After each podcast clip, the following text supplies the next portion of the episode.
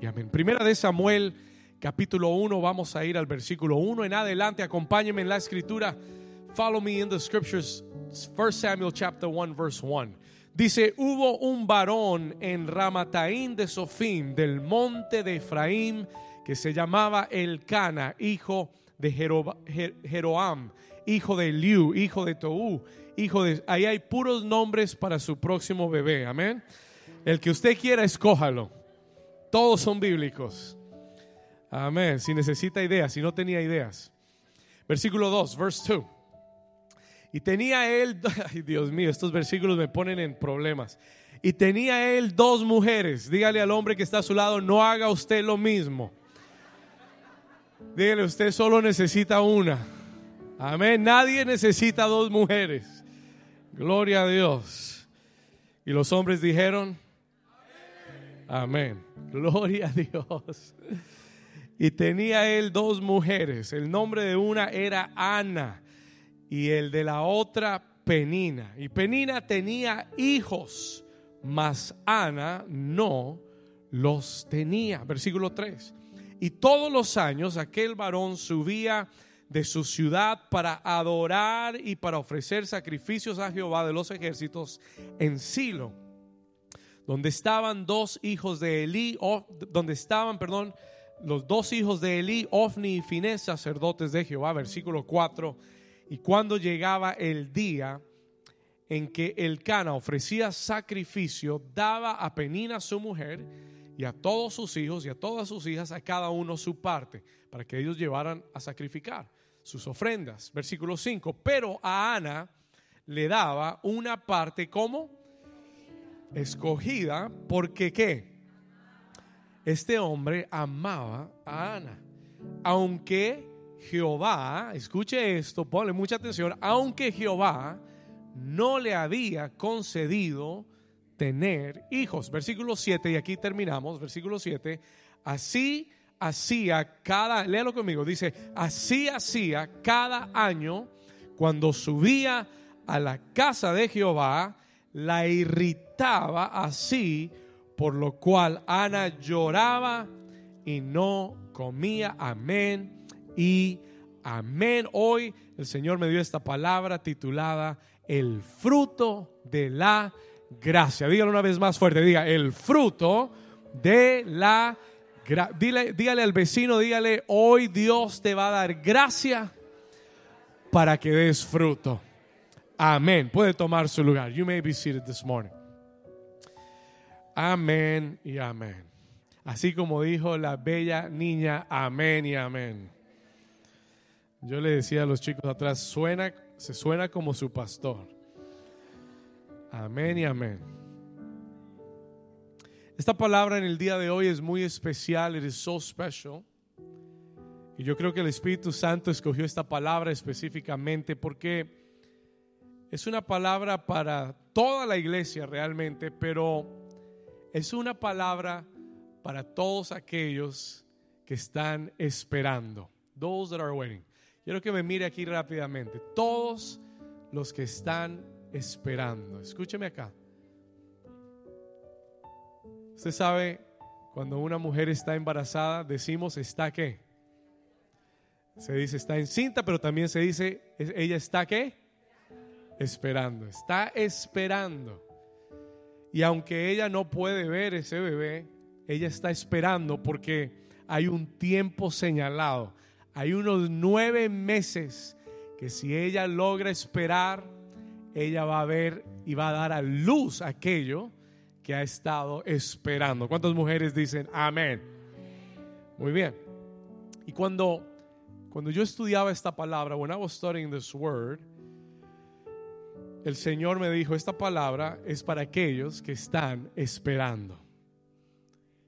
Y no esperando un bebé físico natural, sino esperando dar a luz a una promesa del Señor o a algo que has estado orando y creyendo por mucho tiempo y aún no has visto. ¿Habrá alguien aquí que está esperando? Anybody here waiting? Déjeme ver su mano si usted está esperando. If you're waiting, if you're expecting. Me gusta más en inglés, porque en inglés no es esperando, sino expecting. ¿Entienden la diferencia? En español esperar es como que pasa el tiempo. En inglés no se dice they're waiting, dice they are expecting. Expecting es tienen la expectativa de que algo van a hacer. Alguien dice amén. Alguien está aquí. Vamos bien. Hay alguien aquí que tiene la expectativa de dar a luz una promesa de Dios. Muy bien. Esta palabra es para alguien que tiene la expectativa de dar a luz algo que Dios te ha prometido. Que tienes la expectativa de dar a luz algo por lo cual has creído por mucho tiempo. Que Dios te ha prometido. El Señor me habló, the Lord spoke to me. Y me dijo, la razón de esta palabra es porque en este lugar hay personas que muy pronto van a dar a luz sueños y visiones que Dios puso en su corazón y en su espíritu hace muchos años atrás. ¿Alguien dice amén? Dígale al vecino, vecino, estoy esperando. Tell him, I'm expecting, I'm expecting.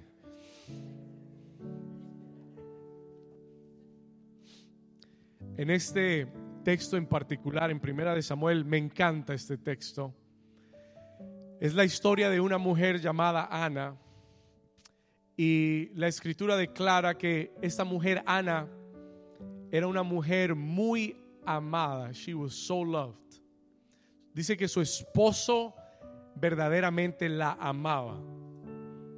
Aunque, dice, si usted le puso atención, aunque dice en el versículo 3 que no tenía hijos. She had no children.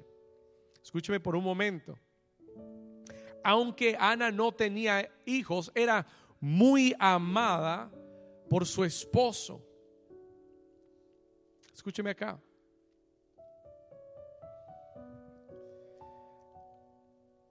La esterilidad en la escritura es sinónimo cuando hablamos de no tener hijos, hablamos de no dar a luz o hablamos de estar, no, no tener fruto o estar en un lugar de estancamiento en nuestra vida. Cuando anhelamos algo tanto y no vemos eso salir a la luz, puede venir un sentimiento de estancamiento, de frustración. La Biblia dice que aunque Ana era muy amada, era estéril, no había podido dar luz a, hijos, no tenía fruto, estaba estancada y por muchos años había sido afligida por Penina, que era la otra mujer que tenía su esposo. ¿Y por qué había sido afligida? Porque Penina le había dado muchos hijos a su esposo, pero ella no había podido darle hijos todavía. ¿Todos me siguen hasta ahí? We're, okay so far? Okay. Quédese conmigo por un momento, no se me distraiga. Versículo 6, verse 6, look at this. Mire el versículo 6. Y su rival, dice la escritura, y su rival la irritaba, escuche esto, enojándola y entristeciéndola. Y aquí dice el por qué. Porque Jehová no le había concedido tener hijos. Ahora, Vamos a entrar más profundo en esto. We're gonna, we're gonna break this apart. Pero lo primero que yo necesito que usted vea es que Ana, aunque era muy amada, había permitido que esta situación la irritara, la enojara, la frustrara. El versículo 6 dice que su rival había usado esta situación para enojarla, entristecerla, irritarla. Dice, porque Jehová no le había concedido tener hijos. Ahora, escúcheme por un momento. La Biblia también declara, cuando habla del rival, la Biblia habla de que tenemos un adversario también. Nuestro adversario no es, no es Penina, pero la Biblia dice que tú y yo tenemos un adversario llamado el diablo. ¿Cuántos saben que es así? Hay un adversario que quiere irritar tu vida. Hay un adversario que quiere entristecer tu vida que quiere hacerte enojar. ¿Para qué? Para robarte las bendiciones de Dios. Escúcheme lo que le voy a decir. Si el enemigo logra enojarte, irritarte, entristecerte, logrará robarse lo que Dios tiene para ti. Alguien está conmigo. Se lo voy a repetir una vez más. Escúcheme muy, muy bien. Si el enemigo, si tu rival que es el diablo, logra enojarte, irritarte, entristecerte. Y dicho sea de paso, voy a hacer un paréntesis para decirle, el enemigo lo hará, no, no, el enemigo no va a llegar con los, con los cachos afuera y se va a parar enfrente de tu cama para irritarte de esa forma. Él va a usar, escúcheme, él va a usar personas en tu vida y situaciones en tu vida para tratar de irritarte, entristecerte y enojarte. Alguien que diga algo. ¿Cuántos están aquí conmigo? El enemigo sabe cómo usar personas a tu alrededor para entristecerte. El enemigo sabe cómo usar circunstancias alrededor de tu vida, aunque tú seas muy amado, para hacerte ver lo que no tienes. Ay, ay, ay, ay, ay. Ana era muy amada, pero se había dejado irritar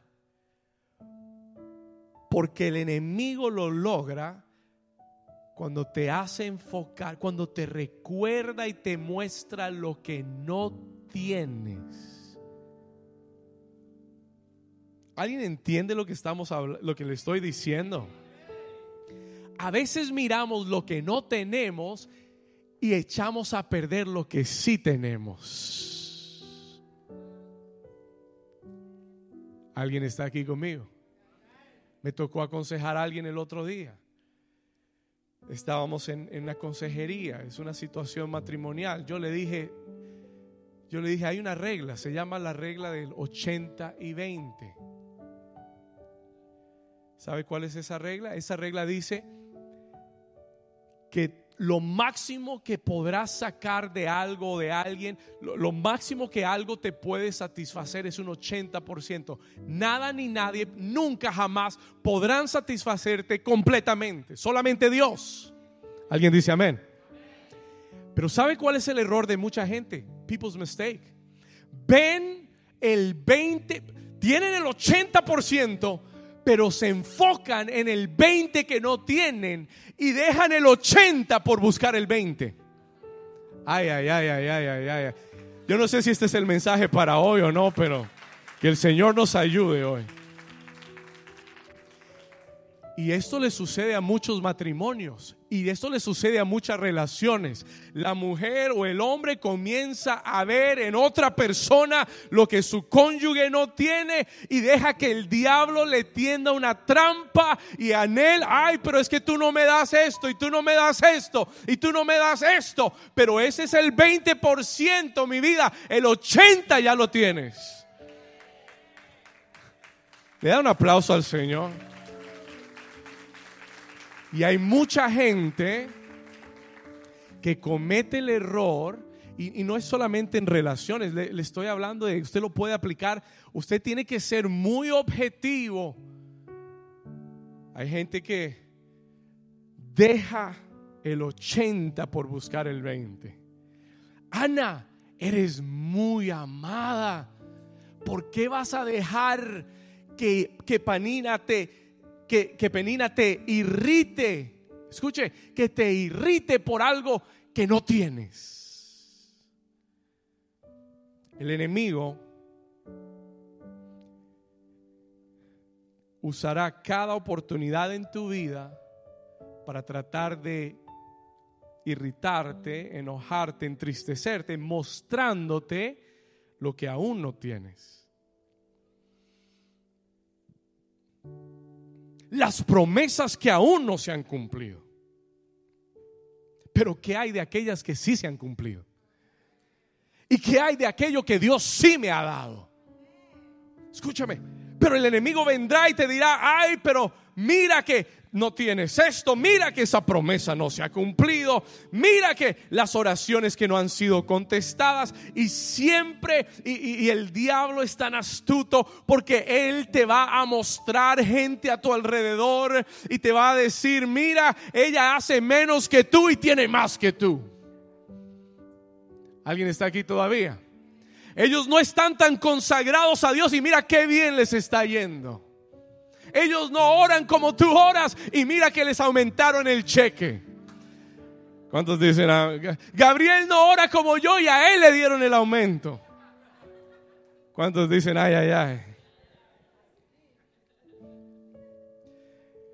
El diablo es un... Ex... Mire, el momento en el que tú entras, caes en la trampa de la comparación. Caerás en la tristeza que el enemigo quiere meterte. Yo soy un enemigo de la comparación. Yo ni siquiera me pongo a ver otros ministerios para compararme. Al principio, cuando comencé, vivía pendiente de las otras iglesias. ¿Cuántos años comenzó? Ya lleva cuatro yo llevo cuatro también, pero ¿y por qué él tiene más que yo? ¿Cuántos me están entendiendo? Y uno comienza a compararse. You begin to compare yourself. Y cada vez que entres en el juego de la comparación, el diablo te va a amargar el día. Y si no tienes cuidado y lo haces continuamente, Él te va a meter en la tristeza. Y vas a despreciar lo que Dios te ha dado por estar pendiente de lo que Dios le está dando a otros. O por estar pendiente de lo que otros están alcanzando. Y cuando yo leía este versículo, when I was reading this verse, el Señor me dijo, dale una advertencia a la iglesia. Give my church a warning. Míreme acá, dale una advertencia a la iglesia. El Señor me dijo, no caigas en la trampa de la tristeza. No caigas en la, mira al vecino, tócalo y dile, no caigas en la trampa de la tristeza. Dile, no caigas en la trampa de la amargura, del enojo en tu vida. Escucha, no caigas en la, en la trampa del enemigo. ¿Por qué? Why? El Señor me dijo, porque tu proceso es único y especial para tu vida.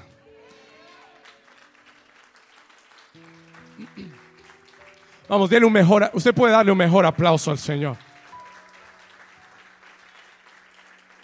Tu promesa, diga mi promesa, dígalo fuerte, diga mi promesa y mi proceso es único y especial. Por eso no te puedes comparar con nadie. Un día yo estaba hablando con el Señor acerca del ministerio y por qué nos había tomado tanto tiempo y tanta lucha avanzar. Y el Señor me dijo, porque tu proceso no es como el proceso de la iglesia de al lado. Porque tu proceso es único y especial para ti. Y entre mayor sea tu proceso, mayor es el propósito de tu destino. ¿Alguien lo entendió? Se lo voy a repetir porque alguien en este lugar necesita oír esto. Señor, ¿y por qué Penina tiene tantos hijos y yo ninguno? Porque tus hijos no van a ser como los de ella. ¿Alguien está aquí conmigo? El Señor me habló en esa oportunidad, me dijo, David, tú no eres cualquier pastor. Yo estoy procesándote. Yo te tengo metido. Y hay muchas personas que me están oyendo, que están aquí en este lugar. Tú sabes que estás en un proceso de Dios. Pero a veces te dejas entristecer, irritar y amargar porque no entiendes el propósito del proceso. Dios no te tiene en un proceso porque te quiere matar o triturar o, arruinar. Dios te tiene en un proceso porque te quiere levantar tan alto que necesita cavar profundo para que aguantes el peso de lo que viene a tu vida. No sé si alguien está entendiendo. No sé si esta palabra es para alguien en este lugar. Diga conmigo, mi proceso. Haga esto conmigo, diga, gracias Señor, porque mi proceso es único y especial para mi vida. Gracias Señor, porque tú tienes control de mi proceso. Si usted lo cree, denle un aplauso fuerte al Señor.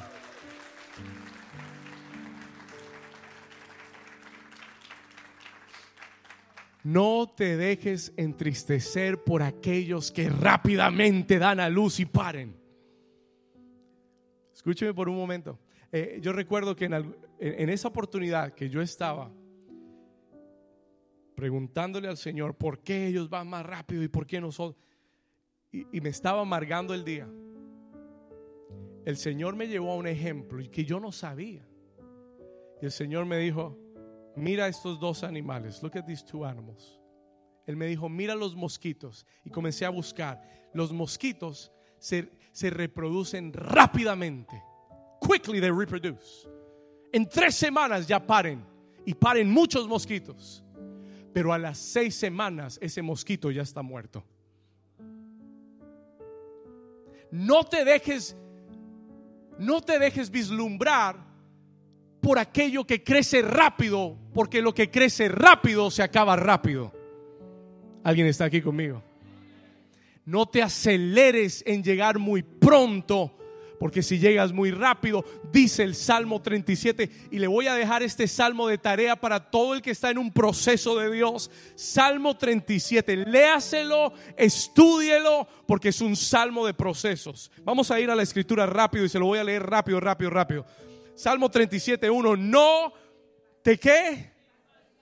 Dígalo fuerte conmigo, por favor, ayuden. No te impacientes a causa de quién? De los malignos, ni tengas envidia de los que hacen qué cosa Versículo 2, porque como hierba serán pronto cortados y como la... ¿Cuántos saben que cuando llueve un poquito, la hierba, ¿qué sucede? What happens to the grass? La hierba con un poquito de agua, ¿qué sucede? se crece inmediatamente. Él dice, no le tengas envidia a aquellos que crecen tan rápido como la hierba, porque como la hierba serán prontamente también cortados. ¿Alguien me está entendiendo? No toca al vecino y dile, no te impacientes, vecino. Dile, Dios está, Dios tiene en un proceso, no te impacientes. Lo que crece rápido se corta rápido. Mire lo que sigue diciendo, verse 3, versículo 3. Confía en Jehová. Escúchalo. dígalo conmigo, confía en Jehová. ¿Y qué tienes que hacer?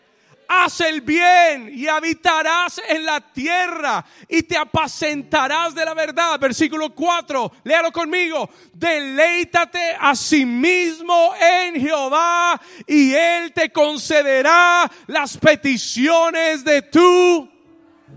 Como que esto no es para ustedes. I don't think this is for you. Si quieren nos vamos ya a comer. Si tienen hambre nos vamos.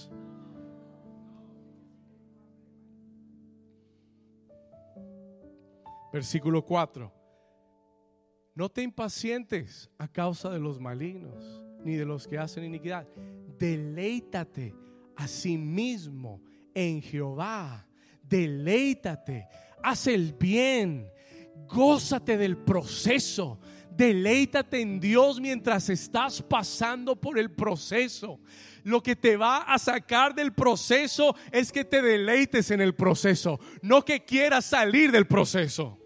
Se lo voy a repetir porque esto le va a ayudar a alguien. Lo que te va a sacar del proceso es cuando le encuentres el gusto y el deleite al proceso.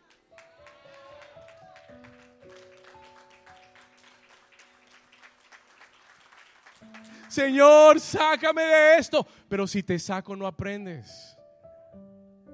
Si te saco no cambias.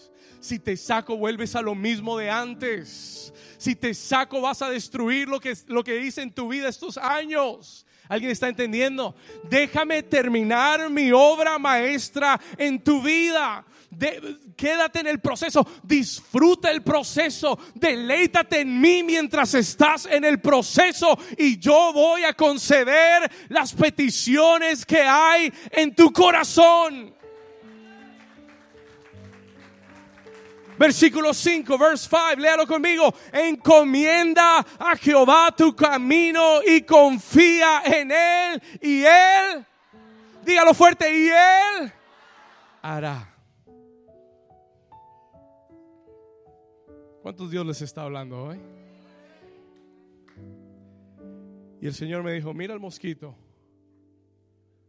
lo rápido que se reproduce y lo rápido que muere. Pero el Señor me dijo, ahora mira el elefante. Y comencé a buscar.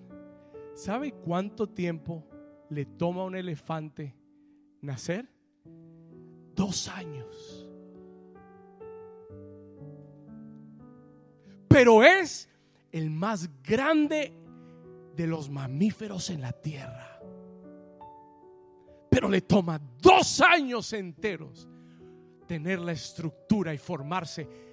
Y cuando ha nacido, ese elefante vive 60, 70, 80 años de vida. La pregunta es, ¿qué quieres ser? What do you want to be? El Señor me dijo, ¿qué quieres ser tú? Y yo le dije, Señor, yo no quiero ser un mosquito muerto. Yo quiero ser un elefante poderoso yo quiero ser grande sobre la tierra, Señor. Y el Señor me dijo, entonces aguanta el proceso. Dale un aplauso al Señor, vamos.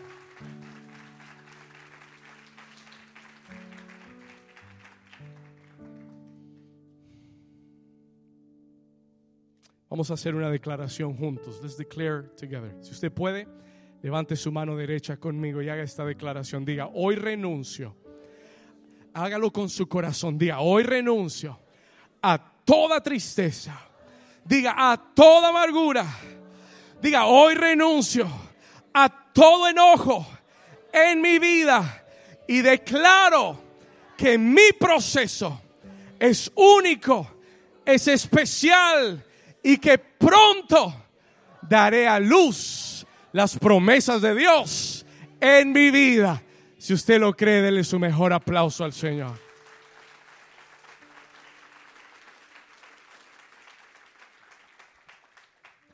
Ana, no te aflijas. Porque es que Dios te ha dado algo que Penina no tiene. Ana, tranquila. La carrera es larga. Apenas está comenzando. Tienes algo que Penina no tiene. ¿Qué es eso, pastor?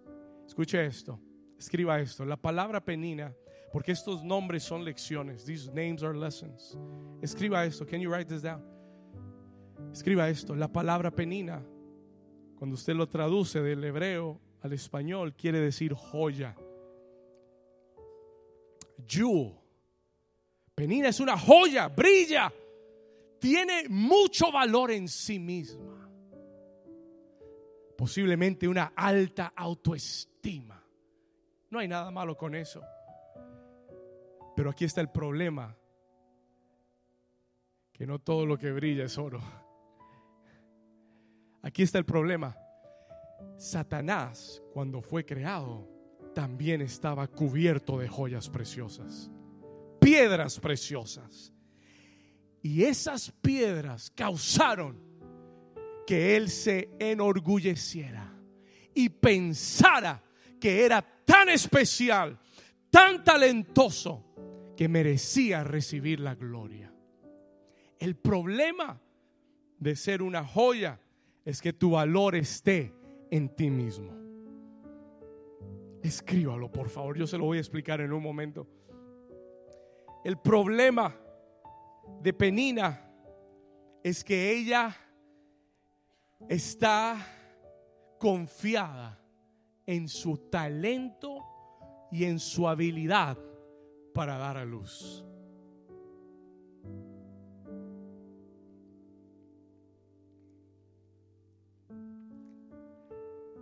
¿Sabe cuál es la bendición de Ana? You know what Anna's blessing is? El nombre Ana, anótelo. Penina quiere decir joya talento, habilidad.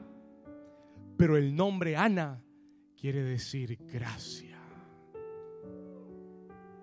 It means grace. Diga conmigo, Ana es gracia. Y por eso yo titulé este mensaje El fruto de Ana. Dios quiere que tú des el fruto de Ana, no de Penina. El fruto de la gracia. The fruit of grace. ¿Qué es gracia, pastor? What is grace? Para aquellos que no saben lo que es gracia, gracia es la habilidad de Dios, es el poder sobrenatural de Dios que nos habilita para hacer lo que no podemos con nuestra propia fuerza. Lo voy a repetir. Gracia, la gracia de Dios es la habilidad sobrenatural de Dios para hacer lo que no podemos en nuestras propias fuerzas.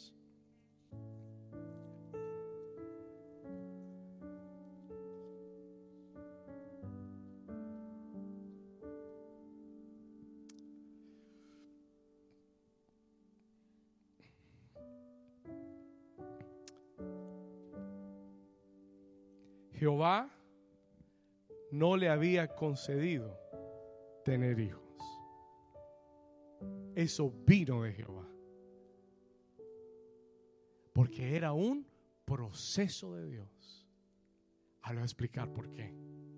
¿Sabe lo que hacen los procesos en nuestra vida? Nos quebrantan. Anote eso. Write that down. ¿Sabe lo que hacen los procesos en nuestra vida?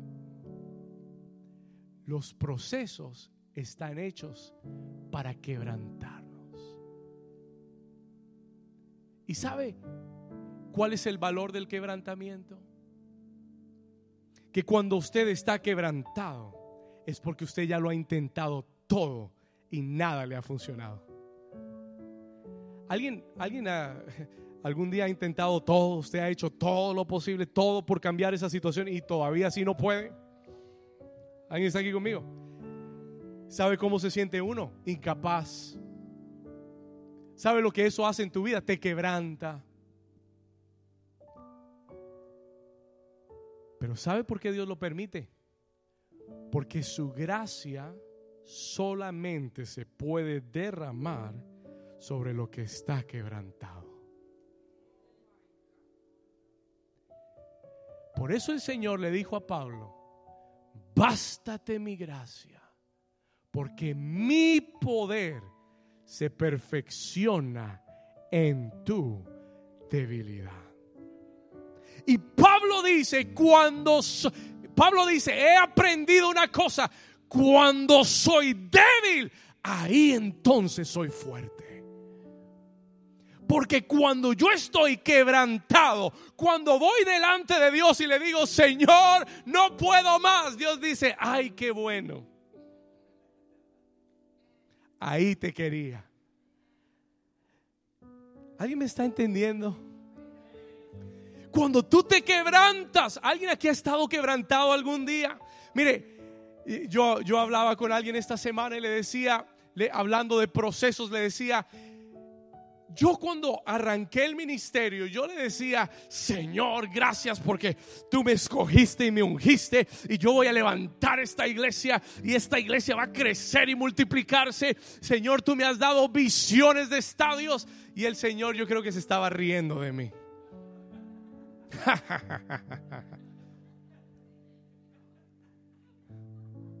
y pasaron dos años y las multitudes eran 30 personas.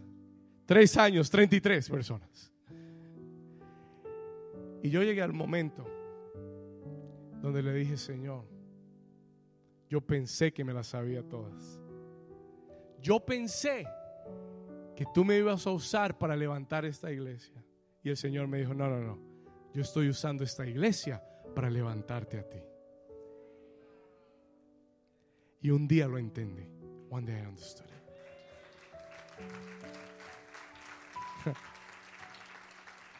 Un día el Señor me hizo entender que yo no podía hacer crecer esta iglesia por más talento que tuviera, por más joya que yo fuera, no iba a alcanzar para levantar una iglesia. Por más habilidad para predicar y comunicar, nadie iba a venir. Al menos que yo tuviera la gracia de Dios para que la gente llegara. El Señor me enseñó que lo que esa lo que atrae esa gracia a mi vida es cuando yo reconozco que todo lo que tengo no es suficiente, que todo lo que intenté no funcionó, que todos los planes que yo pensaba que iban a funcionar no funcionaron. Y entonces fui y le dije, Señor, ya no quiero más. Y el Señor me dijo, ahí era que te quería, quebrantado, buscándome a mí. Ahora bástate mi gracia, porque mi poder se perfecciona en tu debilidad. Alguien le da un aplauso al Señor.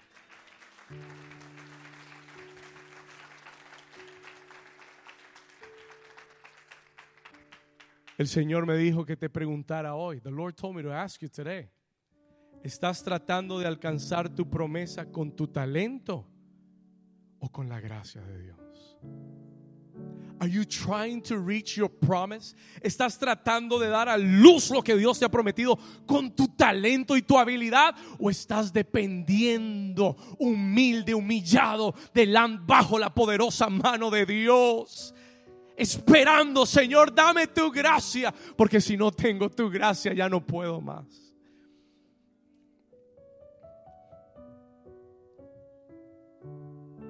Estás tratando de alcanzar el fruto por tu fuerza, por tu mérito, por tu talento. Oh sí, el talento produce fruto.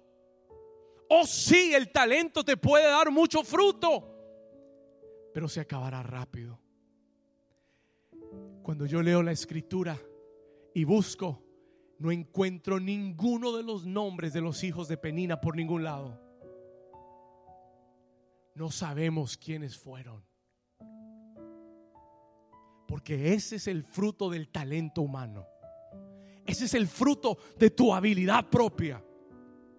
Y en algún momento tú tienes que renunciar a tu habilidad y a tu propio talento y decirle, Señor, mi talento no basta, mi habilidad no basta, mi diploma no basta, mi inteligencia no basta. Pero si tú estás conmigo, si tengo la gracia de Dios en mi vida, entonces yo sé que tú me levantarás, yo sé que tú me bendecirás, yo sé que daré fruto en abundancia. ¿Alguien dice amén? Tengo buenas noticias. Alguien en este lugar este año va a dar fruto, el, fruto de la gracia en su vida. The fruit of grace in your life.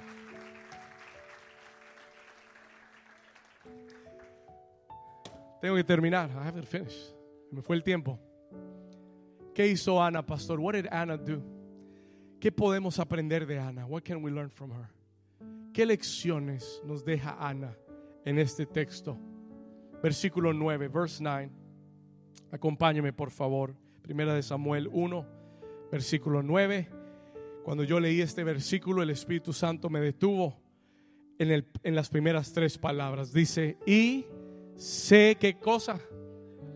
Escriba eso en sus notas, por favor.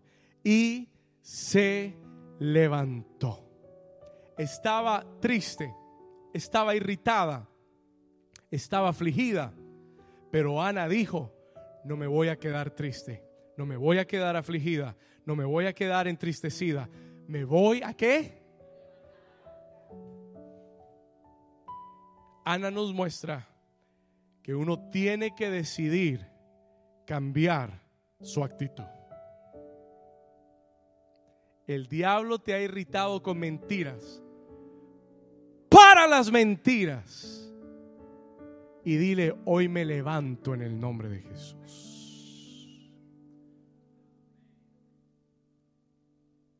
No se quedó postrada en la tristeza. El diablo es un mentiroso. Tú te puedes levantar. ¿Alguien dice amén? Escuche, el diablo es un mentiroso. Tú puedes salir de la tristeza Tú puedes dejar de estar enojado. Alguien dice amén. Levántate de la queja, levántate de la amargura, levántate de la comparación con los otros, levántate y ve donde fue Ana, fue a la presencia del Señor. Fue al templo porque ella dijo, esto lo he tratado de solucionar con mi habilidad, con mi fuerza, he querido competir, le he cocinado mejor, le he hecho... Nada funciona ahora voy al templo, a la presencia del Señor. El libro de Hebreos capítulo 4 versículo 16 dice, Hebrews 4, 16 dice, acerquémonos pues confiadamente al trono de la que, oh, escúchelo bien, el escritor dice, puedes acercarte con confianza al trono de Dios, que es un trono de qué? De gracia, de la gracia. ¿Para qué, pastor? ¿Para qué me voy a acercar? Dice, para encontrar y hallar qué cosa. Para alcanzar misericordia y hallar qué.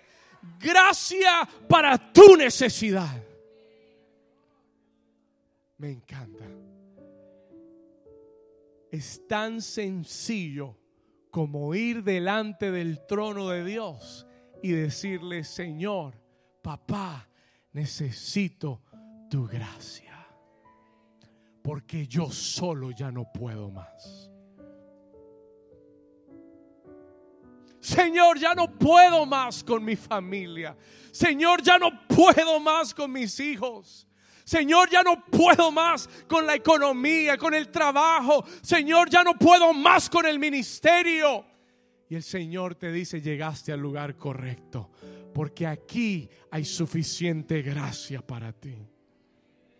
Ana encontró la gracia que necesitaba en la presencia del Señor, pero tienes que cambiar la actitud. Tiene que haber un ajuste a la actitud en tu corazón. Por eso te dije que si el diablo logra mantenerte triste, se robará tu bendición. Y si logra mantenerte enojado, se robará tu promesa. Pero el día que tú cambias de actitud y tú le dices, diablo mentiroso, hoy me levanto y hoy voy a encontrar gracia en el trono de papá.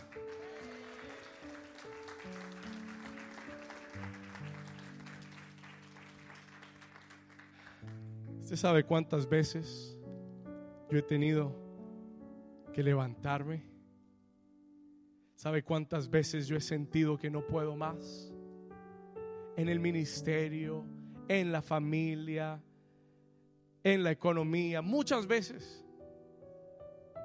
Pero Dios me ha dado una virtud. Y es la virtud de sacudirme.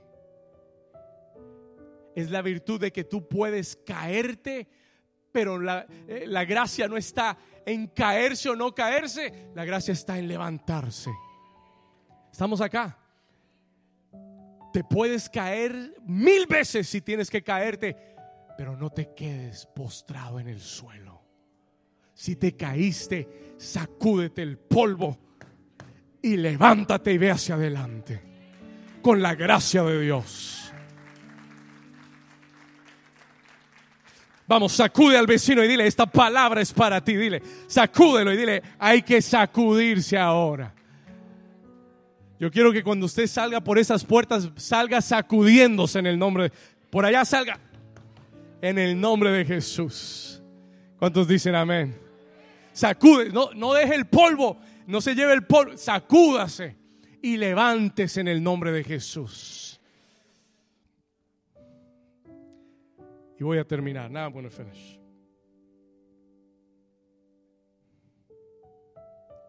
Versículo 11. Cuando Ana estaba en la presencia del Señor, y esto es tal vez lo más importante de este mensaje.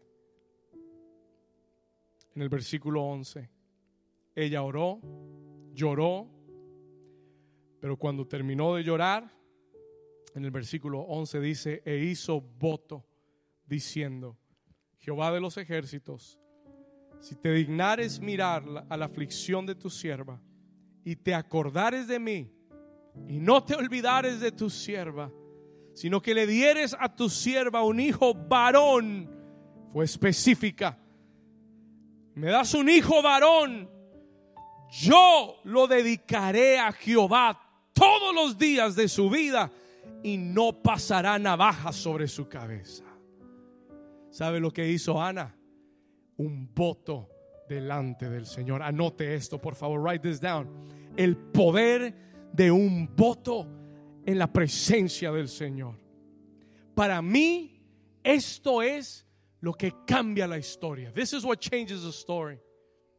Para mí esto es lo que trae un cambio a la historia de Ana, que ella va a la presencia del Señor y hace un voto, un compromiso, una promesa delante del Señor. Y le dice, Señor, si te acuerdas de mí y me das un hijo varón, el hijo que me des no será para mí, será para ti.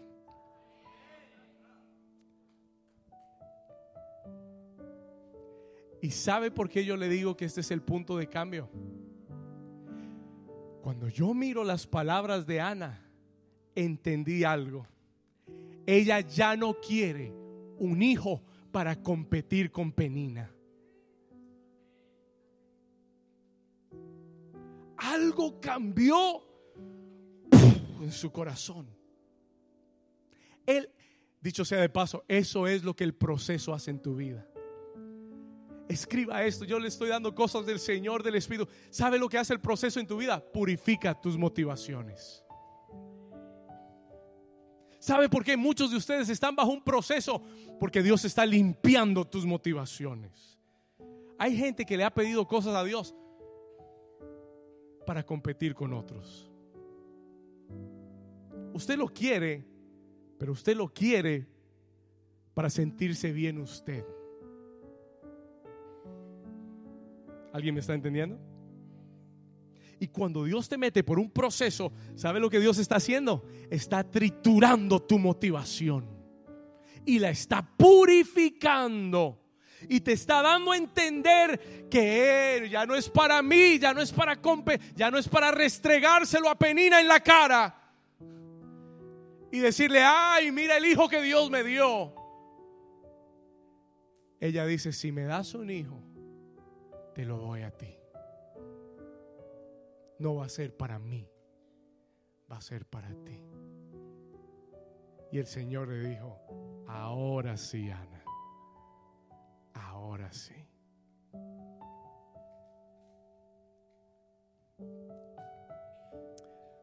Déjeme decirle por un momento, ¿sabe cuál es el poder de un voto? The power of a vow. Mientras yo leía ese versículo, el Señor me decía, escuche esto, la clave para dar a luz el fruto de esa promesa no está tanto en lo que tú deseas tener, sino, sino en lo que estás dispuesto a entregar.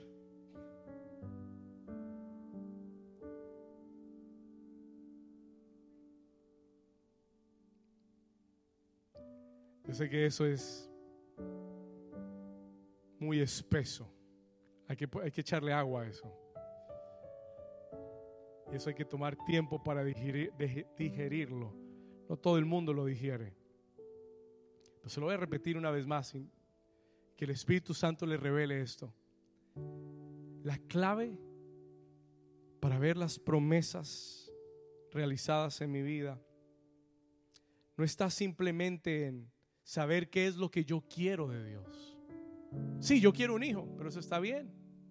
Está bien, tú quieres un hijo, eso está bien. Pero no es saber lo que quiero tener, es saber lo que estoy dispuesto a entregar.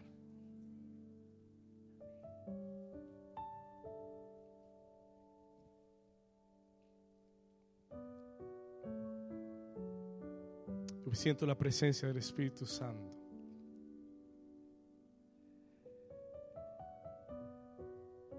Hay personas en este lugar que tienen que hacer un voto con el Señor.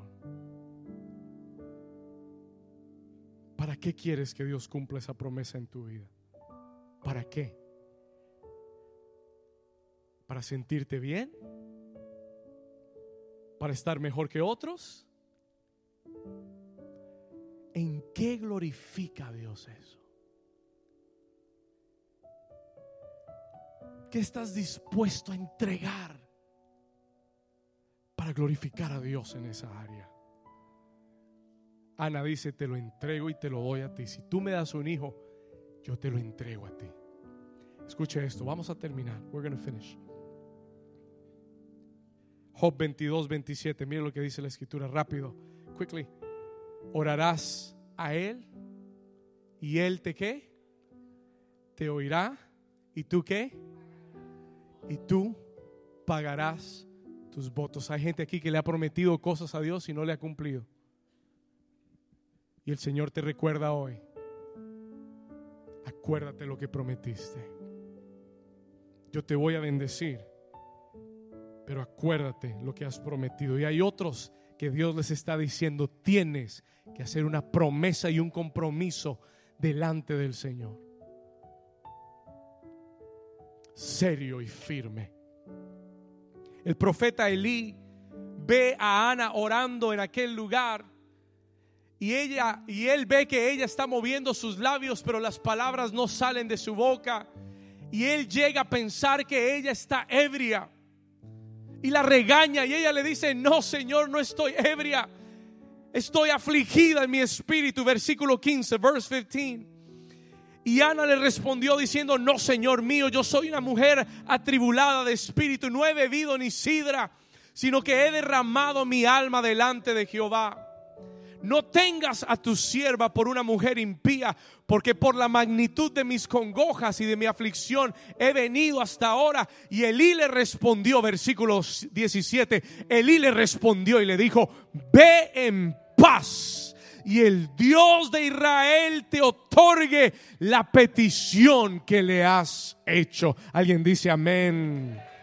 ¿Sabe cuándo vino esa respuesta de Dios? Cuando ella hizo un voto a Dios. When she made a vow before God. Versículo 18. Y ella le dijo, halle tu sierva, ¿qué cosa? Dígalo fuerte, y halle tu sierva, ¿qué? Gracia delante de tus ojos. Y se fue la mujer por su camino. ¿Y, y qué dice? ¿Qué dice? Se fue por su camino y comió y no qué? se le acabó la tristeza ese día. No quedó embarazada ese día, no, no estaba embarazada, pero ese día que hizo un voto y recibió la palabra, la tristeza se fue. ¿Estamos acá? Y no estuvo más triste. Escuche esto. Ya vamos a terminar. Versículo 19, verse 19. Y se levantó a la siguiente mañana. ¿Y qué hizo? adoraron. Oh, el Señor cambia tu queja en adoración. Amén. Ya no es Señor y cuando va a terminar. No, gracias Señor, porque yo sé que tú eres fiel a tus promesas. Gracias Señor, porque ya siento paz en mi corazón. Gracias por el gozo en mi vida. Escuche, adoraron, adoraron. Ella adoró al Señor. Dígale a su vecino, cambia tu tristeza por adoración. Deja de exaltar a tu problema y comienza a exaltar más a Dios. ¿Cuántos dicen amén? Versículo 20, verse 20. Y aconteció que al cumplirse el tiempo, escuche esto, aconteció que al cumplirse el tiempo, después de haber concedido a Ana, perdón, versículo 19, me salté. Y levantándose de mañana, adoraron delante de Jehová y volvieron y fueron a casa en Rama y el Cana se llegó a Ana, su mujer, y Jehová se acordó de ella. Versículo 20, y aconteció que al cumplirse el tiempo después de haber concedido, Ana dio a luz un hijo y le puso por nombre, ¿cómo lo llamó? Samuel diciendo, por cuanto le lo pedí a Jehová. ¿Sabe lo que quiere decir el nombre Samuel? Samuel quiere decir lo que le pedí al Señor. Alguien este año va a dar a luz a un Samuel. Alguien es, pero Samuel es el fruto de la gracia. No el fruto del talento. Alguien en este año va a dar a luz a algo que le ha estado pidiendo al Señor. Alguien hoy va a recibir la gracia divina para dar a luz a algo que has estado pidiéndole al Señor. Dígale a su vecino, mi Samuel viene en camino, dígale. Lo que le he pedido al Señor viene en camino. Aquello que le pedí al Señor. Dicho sea de paso, Samuel no fue cualquier niño. Samuel fue un fue uno de los mayores profetas de Israel. Samuel fue el primer profeta en ungir a un rey sobre Israel. Y lo ungió y después ungió a David como rey sobre Israel. Y Dios lo usó para dirigir una nación. Por eso el proceso en tu vida. Por eso el proceso en tu vida. Porque lo que ibas a dar a luz no era cualquier cosa. Alguien le da un aplauso fuerte al Señor.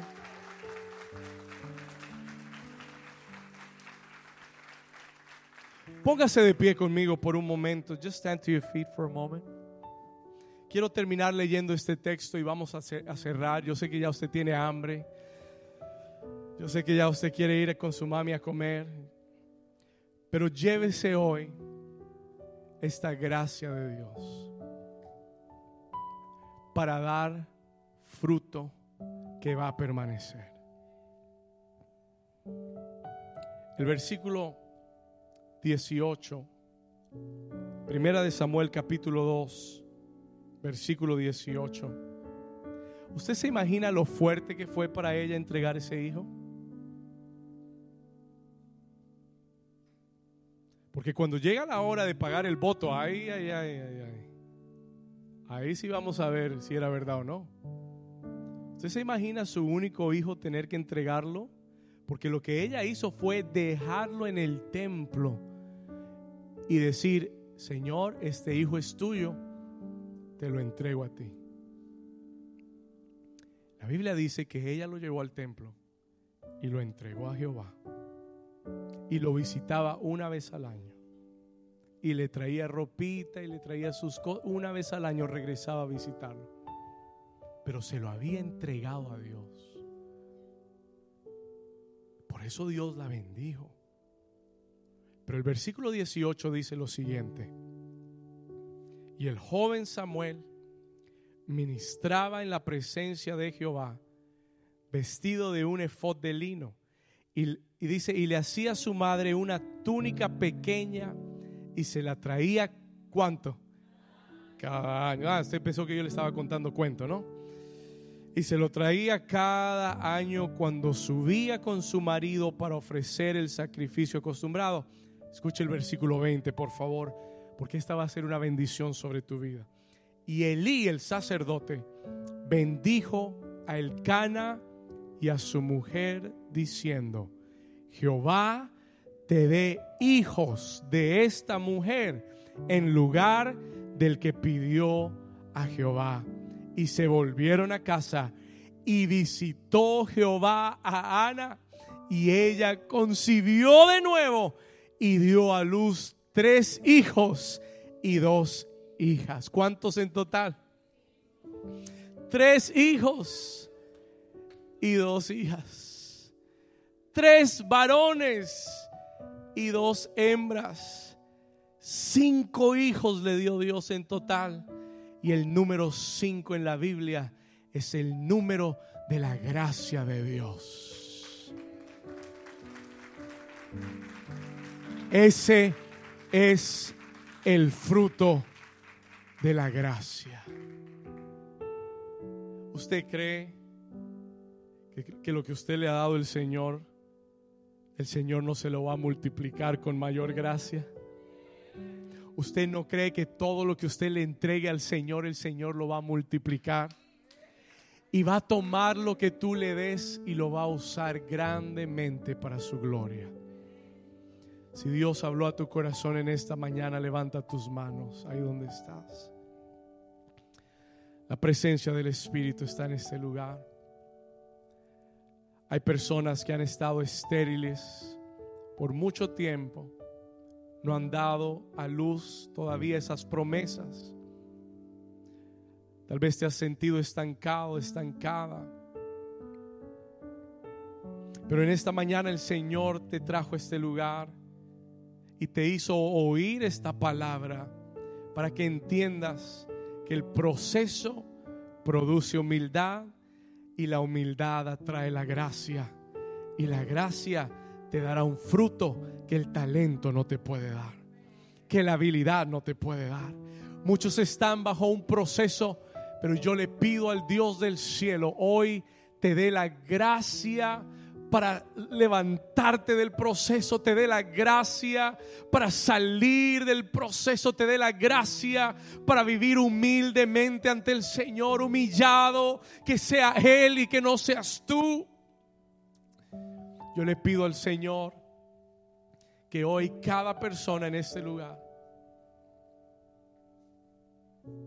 pueda dar a luz a ese Samuel que le has pedido al Señor. Su gracia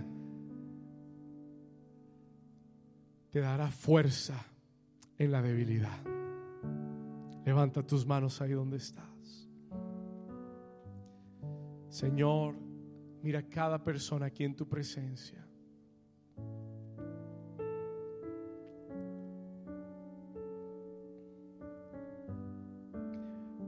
Voy a decir algo por el Espíritu de Dios. I'm going to say something by the Spirit of God. Mujeres que no podían dar a luz físicamente.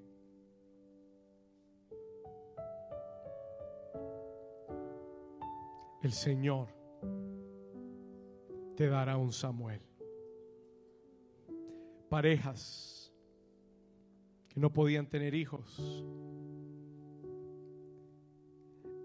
que están en este lugar y aún que van a oír este, este mensaje hay una unción en esta palabra para dar a luz.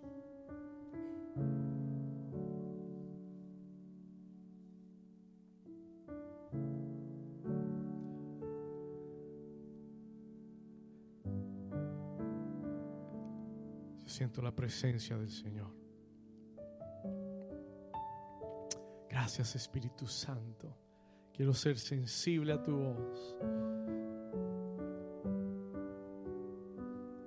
Gracias, Señor. El otro, el otro día, hace unas semanas atrás, estaba orando por Katiuska, Katiuska, ¿verdad? Y su esposo. I was praying for both of you guys. Cuando estaba orando por ustedes aquí en el altar, yo dije algo que ustedes fue por el Espíritu Santo. Yo dije, prepárense porque van a dar a luz. Y después me quedé meditando en eso, porque ellos no me pidieron oración por nada al respecto.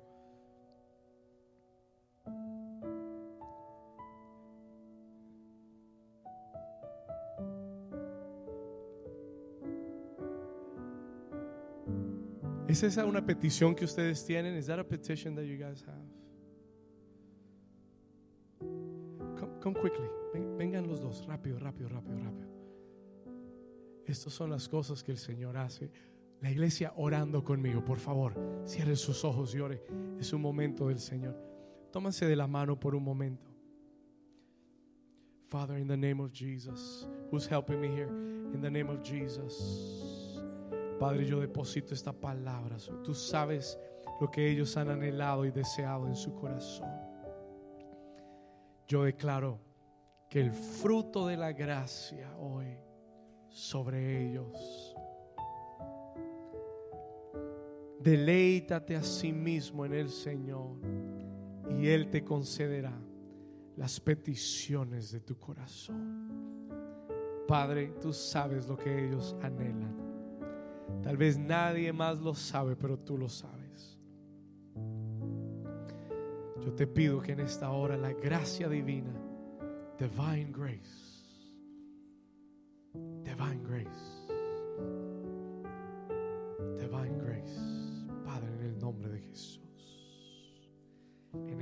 nombre de Jesús. Gracias por ellos.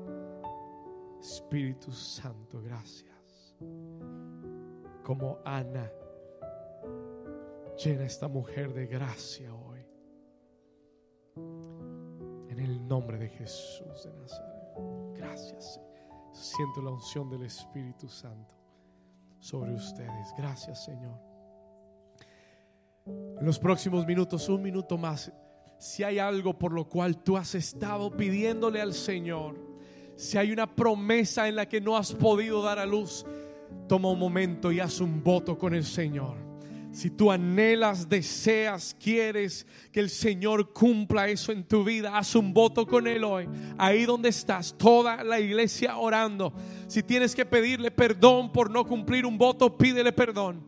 Y si hoy el Señor ha movido tu corazón para comprometerte con Él de una nueva forma, un nuevo nivel, ahí donde estás, tú y Dios, estás en el lugar correcto. Este es el mensaje correcto. Ahí está el Señor oyéndote. Comienza a hablar con Él en esta mañana, en esta tarde. Habla con el Señor y dile, Padre, hoy hago un voto contigo. I make a vow with you. Hago un voto, Señor, de honrarte. El fruto que me des será para ti, no para mí. Muchos de ustedes han pedido para sí mismos. Muchos han pedido algo para tu propio bienestar.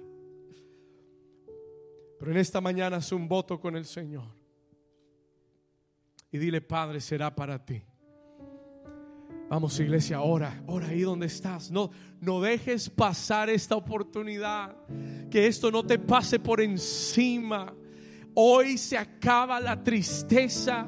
Hoy se acaba el dolor en tu vida en el nombre de Jesús. Si tú haces lo que hizo Ana y tú clamas delante de Él y haces un voto y un compromiso, hoy el Señor sacará la tristeza de tu vida, sacará la tristeza, el llanto y traerá su gozo y su alegría en el nombre de Jesús. Levanta tus manos, levanta tu voz y repite conmigo, Señor Jesús, en el día de hoy, Padre, yo declaro que se va la tristeza Diga, se va el enojo, se va la ira. En el nombre de Jesús. Diga, de hoy en adelante yo voy a disfrutar tu proceso en mi vida. Me voy a deleitar. Dígalo fuerte, me voy a deleitar en Jehová. Y tú concederás las peticiones de mi corazón. En el nombre de Jesús, dale un aplauso fuerte a Jesús en esta mañana en esta tarde. Vamos a darle un grito de júbilo. Levante ese aplauso fuerte, vamos, levante ese aplauso. We're to sing it together. Come on.